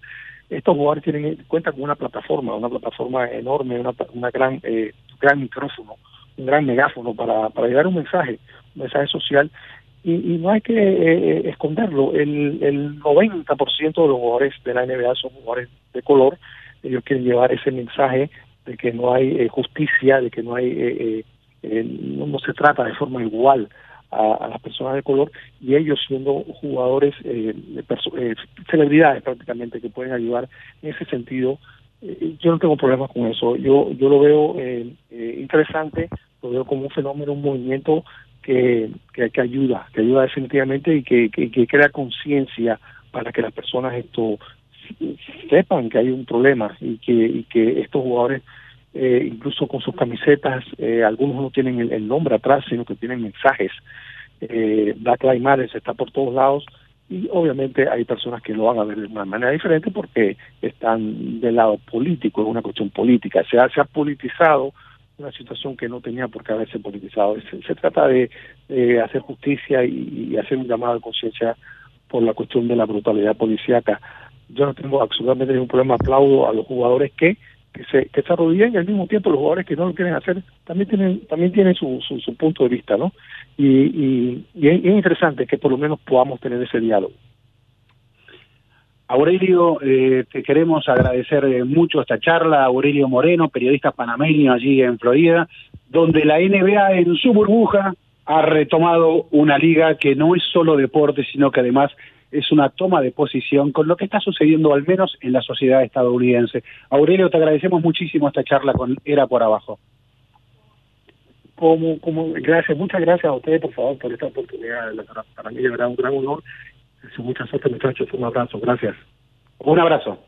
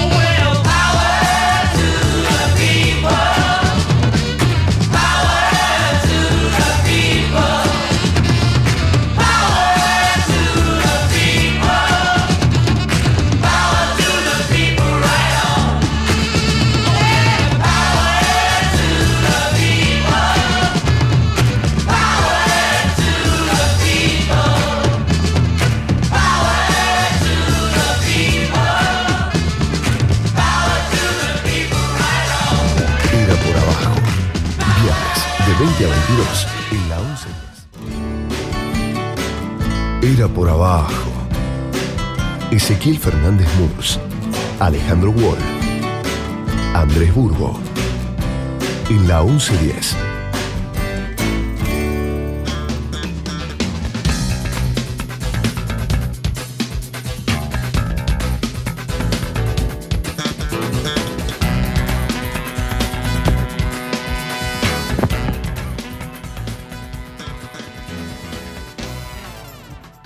media hora de Era por abajo y escuché recién este poema del maestro Osvaldo Bardizone. Se nos viene un mm. documental, un interesante documental de Dante Panzeri, del amigo Sebastián Coan. Hace, sí, hace un día, veía un programa de los clásicos de la tele futbolera nuestra, debatían si Menotti o Bilardo, eh, Ardizone, Panzeri, Menotti o Bilardo, claro, del fútbol actual ni noticias, ¿no? No, ni noticias. Eh, bueno, se, estrenó hace, unos... ¿Cómo? Se hace difícil, claro. Se hace difícil. Si se estrenó, decía eh, ayer, ¿no? En la plataforma eh, Cinear. Pero el, documental Buscando a Panseri, muy interesante. Eh, gran trabajo, porque tardó muchos años en poder estrenarlo, porque claro, hacer un, un documental de ese tipo también es este, costoso y demás. Pero vos preguntabas por el fútbol de aquí, no, ah, bueno, eh, pensar en el fútbol argentino, recién lo hablábamos, ¿no? Eh, ¿Ustedes se acuerdan que en algún momento algunas provincias habían planteado que el fútbol podía, podía mudarse hacia ahí? Por ejemplo, la provincia de Jujuy. Bueno, en la provincia de Jujuy mm explota el caso de COVID. 238 casos tuvo en las últimas 24 horas. Sí, eh, Por supuesto que el AMBA es este el, lugar este más, eh, más difícil, digamos, el, más crítico, es en donde está la mayoría de los clubes de, fútbol. Eh, pero cuando pensábamos en esa posibilidad de que entonces el fútbol pudiera mudarse o que algunos entrenamientos pudieran realizarse en algunas provincias, bueno, el rebrote es muy complejo. Sí, sí, bueno, Boca tiene eh, entre, a ver, a la, espera de que el gobierno autorice, está claro, digamos, se supone que River eh, empezaría en Ezeiza, Boca está entre Buenos Aires y San Juan, es una posibilidad. Y bueno, Diego Milito, bueno, eso no lo sabía, en Montevideo empieza el fútbol el sábado que viene. Y bueno, y Diego Milito sí dijo en estas horas, digamos, que bueno, ya le, sorprende que no que no comience el fútbol, creo un poco en sintonía con, con el presidente de Racing también pero bueno, en con los equipos, salvo Boca, perdón, Burgo, salvo Boca con los equipos que quieren jugar, que van a jugar Libertadores. Sí, hubo, ahí como un intercambio de frases del propio ruso, pero se debió más a una, cuestión de comunicación interna de, de, Boca, ¿no? Porque hasta hasta ruso como que pareció decir que quería que volvieran los entrenamientos, pero después nos enteramos que era una, una frase vieja. Bueno, hay una lógica, hay una lógica ahí de ruso, ¿no? Porque, a ver, eh, los equipos de la Libertadores están deben estar muy nerviosos. Tienen toda la razón, salió en las últimas horas también eh, la Brujita Verón a hablar como presidente de estudiantes. Eh, los equipos que ven, los de la Libertadores especialmente, ven cuando ven que los competidores están definiendo campeonatos. A ver, Flamengo contrató un nuevo técnico en las últimas horas, se fue Jesús Jorge, Jesús Jorge se fue al, a Portugal otra vez y bueno, y contrató a, a un técnico que fue asistente de Guardiola, eh, hay que tener dinero para contratar eh, a un ex asistente de Guardiola en Bayern Múnich, en el Barcelona. Ese, debe salir sus buenos dineros esa contratación. Eh, y cuando ven ese nivel de competencia, preparación, etcétera, etcétera, y obvio que si acá, no lejos de estar definiendo títulos, no están ni, ni entrenándote. No, es lógico, mira, hoy, iba a haber una, hoy eh, se vienen posponiendo las reuniones entre el Ministerio de Salud y la AFA. Eh, la semana pasada iba a haber una reunión, martes, no, no se produjo. Eh, se pensaba que hoy incluso podía, podían reunirse, bueno, de manera virtual, ¿no? Ginés González García, el presidente de la AFA, Claudio Tapia, incluso podría ser parte Matías Lamens, algunos eh, infectólogos, infectólogas, como vienen participando. No, eso no sucedió, eso se va a pasar para la semana que viene. Es posible que la semana que viene haya una fecha de entrenamientos, al menos, al menos para los equipos eh, que van a jugar Copa Libertadores. El tema ahí eh, es, es que es cierto que en otros países los equipos están compitiendo, pero el, el costo es muy alto de lo que está pasando en otros países. Eh, y, esa, ese equilibrio sigue, sigue estando ahí. ¿no? Entonces, podemos entender lo que, lo que piden los, lo que piden los, este, los dirigentes y lo que piden jugadores y demás. Pero, ¿qué haces con la situación de sanitaria? No, no, y aparte no en todos. A ver, Colombia está peor que Argentina. Eh, a ver, peor. Eh, hay, hay, clubes que, que están entrenando, Atlético Nacional, pero la mayoría no, y la situación en Bogotá está descontrolada.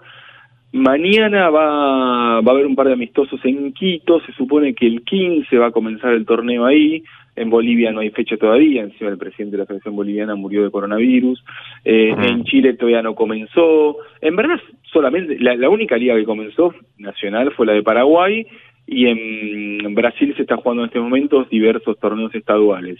Eh, sí es cierto, digamos que Argentina está como a la cola, pero mm, bueno, yo tampoco noto como una desesperación entre los hinchas, ¿no? Me parece que es más una cuestión de los, con razón, claramente, de los técnicos que sí tienen que competir en Copa Libertadores. Sí, sí, sí, sí, coincido con eso. Eh, a ver, yo cuando describí esa situación de, Brasil, obviamente no lo quise hacer en tono eh, comparativamente eh, despectivo hacia nosotros y elogioso hacia que los otros sí lo están haciendo. Mm.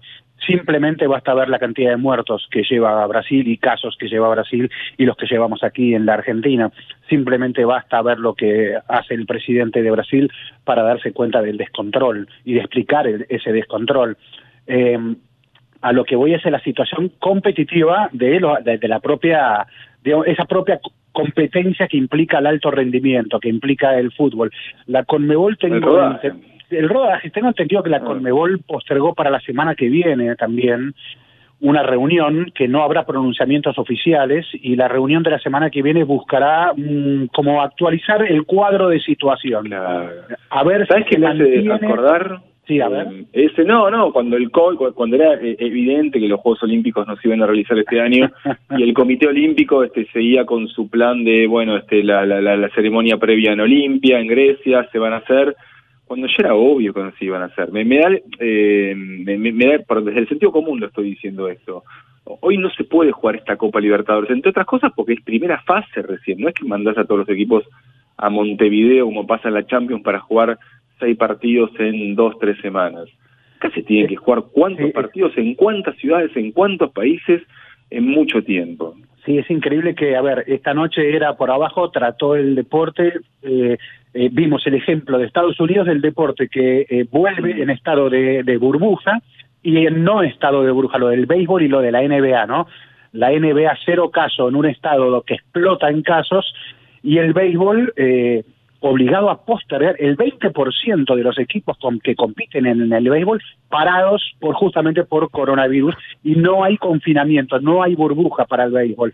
Bueno, no hay en un país, eh, ahí estamos hablando de un mismo país. Acá estamos hablando de una competencia eh, que agrupa a 10 naciones, ¿no? Eh, ¿Cómo se hace el estado de burbuja? Es imposible el estado de burbuja. ¿Cómo se logra para coordinar políticas? ¿Cómo se hacen políticas comunes para 10 países que no tienen vemos Brasil, nada, más que veamos Brasil y Argentina. ¿Se puede hacer una política común, Brasil y Argentina? claro, ¿en dónde lo jugás? Con, además te diría, además te diría algo, ¿no? Porque eh, la, la, ver, la, la, condición de local o visitante en la Copa Libertadores, aun cuando con el tiempo eso ha cambiado, pero es fundamental. Sí, es un tema. O sea, ¿eh? no, podrías pensar en jugar una Copa Libertadores no sé, en, en, un lugar determinado, en, dos ciudades, y, encerrarse, no lo podés hacer. No, porque son eh, todavía participando cincuenta y pico de equipos. Claro. Es un tema porque allá hay equipos clasificados para el 2021. Eh, yo insisto con el tema de, las eliminatorias, salvo que compriman todo. El año que viene van a tener que cambiar el formato, me da la impresión. Como pasó en la CONCACAF, o sea. Pero vos tenés tiempo para las eliminatorias, eh, porque tenés eliminatorias para 2022, mm, eh, vas a tener también... Eh, mm, sí, y un mundial, un, mundial, que es a fin de 2022 también, ¿no? Es un mundial que es a fin de 2022, podés tener un formato, podés modificar el formato, lo vas a tener que modificar además para jugar más partidos seguidos, en vez de estas fechas dobles. digo, ahí tenés tiempo, es solucionable. Ahora, acá tenés una Copa Libertadores que eh, vos eh, vas eh, achicando de tal modo en que además tenés una nueva edición en 2021. Esta Copa Libertadores que se, se espera va a terminar a principios de 2021 precisamente. no, no, se supone que en febrero, sí. O sea, el cronograma, el último cronograma dice en febrero. Sí, igual de las eliminatorias, lo que decía Andrés, eh, en estas últimas horas eh, la, agrupación de los clubes europeos, la ECA, ¿eh? mm. Juventus celebró esta semana un nuevo noveno título consecutivo, noveno título consecutivo. Puede ser interesante el calcio, pero si un equipo sale nueve veces campeón seguida, ay, algo está fallando ahí, ¿no? Este, entre este es un paréntesis futbolero que hago. Eh, Dybala se acopló realmente bien a Cristiano Ronaldo. Lo que no logró hacer con Messi, sí lo hizo con Cristiano Ronaldo. ¿eh? Se adaptó a Cristiano Ronaldo y fue casi figura en ese tramo final de la Juventus campeona. ¿Eso habla, de, ¿Eso habla de, de, de Dybala o habla de Messi y Ronaldo? Porque está claro que son dos jugadores distintos. Sí, son, son y habla de Argentina, me parece, ¿no? A ver, y también, son tiempos distintos, pero y mirá si Dybala maduró algo, creció algo también él, No ya tiene 28 años Dybala. Sí, sí, la verdad, la verdad que fue impresionante, jugó realmente muy bien y, jugó, eh, para mí fue el jugador distinto de Juventus, más allá de los goles de Cristiano Ronaldo, ¿eh? hasta el punto que faltó el otro día en el partido, ya ni me acuerdo contra quién fue, eh, y, y, fue una lágrima, a Juventus le faltaba fútbol, le faltaba el jugador distinto que siempre en este tramo final ofreció Dybala. Eh, eh, he leído mucho en la prensa italiana sobre la consagración de mm. Juventus y lo ponen a Dybala a la altura de Cristiano Ronaldo. Es más, ponen claro, citan la edad de Cristiano Ronaldo y entonces dicen el líder del futuro es Dybala. El líder de la Juventus futura es Dybala, señores. Cuidemos a este a este jugador. Hecho ese paréntesis futbolero, lo que quería decir de Juventus es que el capo Andrea Agnelli, que es capo de la ECA, de los clubes europeos, dijo también en las últimas horas que eh, la Conmebol tendrá que revisar la eliminatoria sudamericana porque dudamos que podamos ceder a los jugadores tal como estaba esto establecido en su momento. Eh, la situación de no solo la reprogramación de los calendarios, sino la situación de la pandemia y los aeropuertos, países que ingresan, países que no. Dijimos la semana pasada, si se hacían los Juegos Olímpicos, no se podían hacer. Tokio, eh, 129 naciones, no pueden entrar a Japón, ciudadanos de 129 naciones, entre ellas las principales eh, Estados Unidos, el, el, líder del medallero olímpico y el líder del comercio de los Juegos Olímpicos. Bueno, eh, hoy eh, ciudadanos de Brasil no pueden entrar en muchos lugares este, en, por, la situación de pandemia de, de Brasil. Y entonces así hay un impedimento clarísimo. La eliminatoria por ahora sí también suena complicada. ¿eh? Sí, sí. Ahora, eh, déjame volver un, un segundito a Juventus y a esa hegemonía de nueve títulos porque de alguna manera, eh, eh, con, ya las, cinco ligas grandes de Europa eh, resueltas en sus títulos, el PSG campeón en Francia, la Juve en la Serie A, Real Madrid en la Liga Española, Bayern Múnich en la Bundesliga, queda Liverpool en la Premier hasta acá eh, la Premier pareciera que es eh, de las pocas que ofrece algún tipo de, competencia, entre pocos equipos, es cierto, pero el resto queda siempre, em, eh, queda siempre en manos de unos pocos, ¿no? O sea, sabemos que la Liga Española es Barcelona-Real Madrid, sabés que al Bayern Múnich competir en la Bundesliga se va a hacer muy difícil, lo mismo pasa con el PSG los dineros cataríes, la Juve y la, histórica, el, histórico Pulpo Agnelli. Em, las ligas europeas entregan en general poca, poca competición y te aparecen excepciones, ¿no? Porque de, pronto Atalanta eh, peleó hasta el final siendo un equipo chico eh, y un, equipo pequeño, pero no mm. queda mucho más, salvo con la Premier. Bueno, recién hablamos de Panseri y, hablar de Panseri es ya casi como un lugar común, pero es su frase más famosa eh, dinámica de lo impensado, en este caso está claro, digamos, que en cuatro de las cinco grandes ligas de Europa no es, ¿no? No, porque aparte vos fíjate que Ale cita lo de la Premier, claro, porque hay más equipos que compiten en todo caso, ¿no? Claro. Pero, pero, recordemos que Liverpool le sacó casi 20 puntos al segundo, al, Manchester, y no era el segundo, no era cual, era el Manchester City de Pep Guardiola, ¿no? Y el año pasado eh, fue al revés récord de puntos de Manchester City. Exactamente, sí. Entonces la competitividad está en estas ligas está complicada. A veces uno piensa, che, no es mejor, no son mejor los campeonatos cortos de Argentina porque tan largos te llegan a un final en el que entonces se termina jugando poco en términos de, de definición, porque en este fútbol post a ver, en el fútbol que vuelve post pandemia, el problema no eran solo los estadios vacíos y esa falta de ambiente futbolero. El problema también era que la liga estaba definida. eso, eso, eso también quitaba atención a lo que estábamos viendo. Bueno, había inevitable. Sí, había como, como, como fútbol este, en plan amistoso, en plan pretemporada. Pero ahora se le está complicando un poco, al menos en España, el tema de, de la resolución del ascenso eh, ciertas ciudades europeas están volviendo, el, el, el, rebrote es cada vez más intensivo y bueno, digo, eh, por la Fórmula 1 ya hay un par de pilotos con, con coronavirus, eh, hoy este el gobierno de Madrid desaconsejó que se jugara el torneo de tenis que está previsto para septiembre. Eh, Europa, la verdad que el fin de temporada europea fue muy bueno, muy bueno, pero da la impresión que lo que viene ahora no va a ser tan fácil. Sí, hay, una, hay una pregunta ahí, entonces, muy, muy a la distancia, ¿no? más que nada como futbolero, es qué es lo que queremos ver, ¿no? Porque nosotros obviamente vemos al Barcelona, vemos al Real Madrid, vemos la Premier, vemos eh, partidos de, fútbol alemán, eh, pero tal vez eh, no tomamos, tal vez la distancia no nos hace tomar dimensión de esa falta de competitividad. Si buscas un espectáculo televisivo, porque para nosotros lo es, únicamente, y después habría que ver qué es lo que pasa en general entre los hinchas, ¿no? los aficionados, eh, eh, en donde saben que sus equipos van a ir a ver si se pueden, en algunos casos se pueden clasificar alguna copa, pero sabiendo que es muy, es muy difícil esa cuestión. Recién Andrés hablaba de, eran casi amistosos, bueno, para el Barcelona no lo fue. O sea, el Barcelona perdió la liga en la pospandemia, ¿no? Jugó como si fuese amistoso, pero no lo era, claramente. Claro. digo. Sí, y otra cosa más. Eh, a ver, mencionaste a la Liga de España.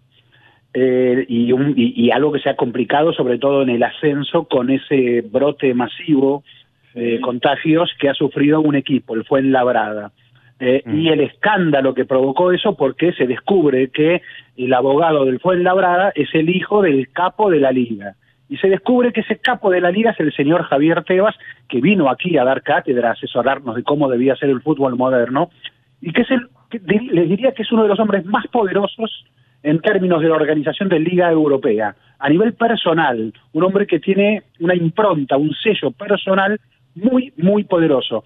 Cuando digo esto, digo, casi, casi se ha convertido en un intocable, a tal punto que no sé si han revisado, si han consultado, a mí me sorprendió ver que, eh, estando muy al desnudo, eh, ese vínculo que él tenía con el Fuenlabrada, eh, inclusive hasta se ha publicado un documento en el que... a través de su hijo, ¿no?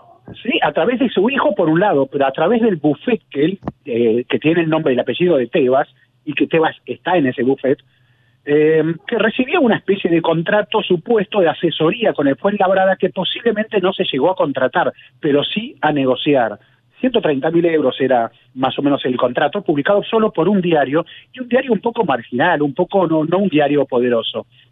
Es increíble, lo he hablado, esto lo digo por, por, por alguna razón, eh, cómo eh, quedamos condicionados en el periodismo deportivo. Claro, la liga eh, también es la que te da la acreditación para, te permite la acreditación para cubrir partidos, las licencias para estar en el estadio. ¿Cuánta independencia pueden tener los medios cuando llega un caso tan delicado como esto? Y decir, señor Tebas, eh, lo que usted ha dicho no corresponde.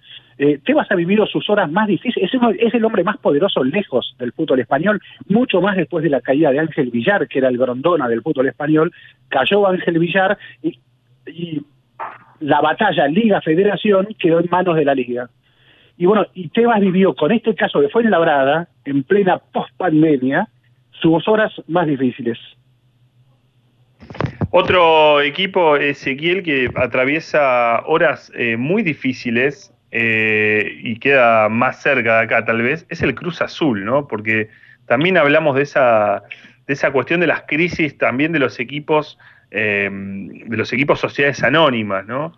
Eh, el Cruz Azul está envuelto en, un escándalo muy fuerte, es un club, es un equipo eh, tradicional eh, en, España, perdón, en México, veníamos hablando de España, es un equipo tradicional, un equipo que este, y bueno, hoy está inmerso en una crisis eh, total y absoluta, ¿no? Eh, eh, económica, pero que se sigue, digamos, sigue, seguimos viendo, incluso en los equipos que descienden en España y demás, seguimos viendo también como esas sociedades anónimas que muchas veces llegan como grandes, como, bueno, grandes mecenas, bueno, también eso termina hundiendo los clubes. Bueno, a ver, eh, justamente tocaste también otro de los temas post pandemia que estalló justo en estas últimas horas, que es el caso del Newcastle inglés. La liga inglesa es la más comercializada del mundo. Era obvio que iba a aceptar a los nuevos inversores de Newcastle, Arabia Saudita, así como están los Emiratos, Dubái, Qatar, en París Saint Germain, Manchester City, etcétera, llegaba Arabia Saudita al Newcastle. En Newcastle hasta hace horas nomás apuntaba a ser uno de los equipos más poderosos económicamente del fútbol moderno. Este era el proyecto. Gareth Bale parecía ser la bandera de los árabes Y sorpresivamente los árabes dijeron, señores, nos retiramos. ¿Por qué? Porque nos cansamos de, que la Premier League no nos respondiera si nos acepta o no. Mm. La, Premier League tiene un estatuto así que dice que tenés que ser persona dueño apropiado, fit and proper, ¿no? que es una especie de código ético. Che, vamos a ver quién sos. Bueno, era muy relajado ese código, eh, no importaba tanto quién era, sino cuánto dinero tenías. Bueno, cuánto dinero tenías no se lo vas a preguntar a los árabes, que están llenos de guita. Bueno, aquí se demoró la respuesta, se demoró tanto que los árabes dijeron finalmente basta. Es primera vez, les diría, que en la Premier League eh, se produce una situación así, donde la guita domina y se ha dicho que no. Bueno, Newcastle ahora entra en problemas graves porque está en una deuda tremenda, está en un problema tremendo. Mucha gente citó al Leeds y al modelo nuevo del Leeds eh, de Bielsa, como vieron cómo lo que se logra después de... Bueno, pero también hay que recordar que en esos 16 años en el ascenso que tuvo el Leeds, sufrió, tuvo dueños que cambiaron de mano, que eran fondos de inversión, compañías offshore, nadie sabía quién era el dueño del equipo, no lo sabían. La propia Premier League quería averiguar quién era el dueño real del equipo y no se sabía. Entonces, ok, eh, em, la, la, sociedad anónima te puede dar dineros, inyectar dineros que de otra manera no llegan, te puede hacer competitiva supuestamente una liga donde los viejos poderosos tienen por fin nuevos que por ahí pueden discutirle algo te puede provocar ese tipo de competitividad, de atracción, etcétera, etcétera. Pero bueno, eh, tiene ese lado B del que casi nadie habla, ¿no? Desde este conflicto de interés grosero, clarísimo del señor Javier Tebas, hasta esta situación del Newcastle que se produjo en las últimas horas. Estimados, les propongo un pequeño corte y terminamos con el programa. Era por abajo. Todo sobre el deporte local, nacional e internacional en la radio de tu ciudad.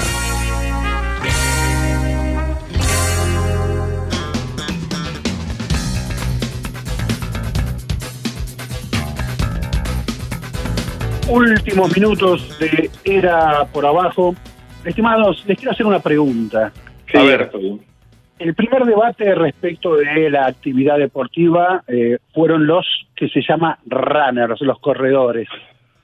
Sí. Ahora, un debate en un momento, ¿cierto? Que debate en un momento. Bueno, ahora el que en las últimas horas, hoy mismo estalló con bastante enojo fue el mundo del tenis. Sí. ¿no? Sí, sí, sí, es como que siente también que, eh, a ver, ¿cuál es el problema? Porque los protocolos, fuimos el primer deporte que presentó los protocolos, eh, eh, estamos dando señales claras de que esto puede realmente eh, eh, hacerse con notable y gran seguridad, etcétera, etcétera. Y sin embargo, no nos dejan volver.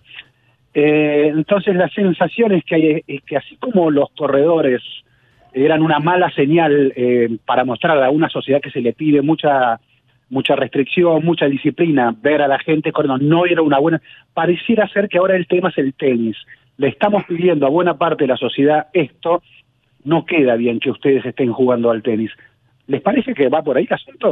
Me, me parece que, que, es una cuestión como ir de, habilitando de a poco, ¿no? O sea, que si se, ya se le abrió el, chorro, digamos, a los runners, eh, si también se le, se el tenis, da una sensación de normalidad que claramente no, no, no, no quiere ni el gobierno de la provincia de Buenos Aires, ni en el conurbano, ni tampoco el gobierno de la ciudad de Buenos Aires. Me da la impresión que fue Sí, pero te agregaría, sí, Andrés, pero te, diría algo ante eso, eh, la verdad. Eh, hay, una, hay una situación eh, en, la, en, la, en, la, ciudad de Buenos Aires, pero también en la provincia de Buenos Aires, lo que hemos este, ya conocido y ya denominamos como AMBA, en la cual los parques de la ciudad los fines de semana son, de, te diría, un núcleo mucho peor que, que, que un partido de tenis. Entonces, entiendo, la, la, cuestión entiendo la cuestión ejemplar y no, y no yo no juego al tenis, digamos, no, es que me interesa particularmente, pero digo, ahí hay, hay un desfasaje. Hoy en la conferencia de prensa, eh, Horacio Rodríguez Larreta tuvo que eh, repetir la idea de abrimos los parques, pero no para que hagan juntadas. Vos ves los fines de semana y, y llevas a pasear a, tu hijo y los, el último fin de semana en los parques de la ciudad de Buenos Aires eran juntadas de familiares a tomar mate. Bueno, eso es muy superior a, juntarse a jugar un partido de tenis.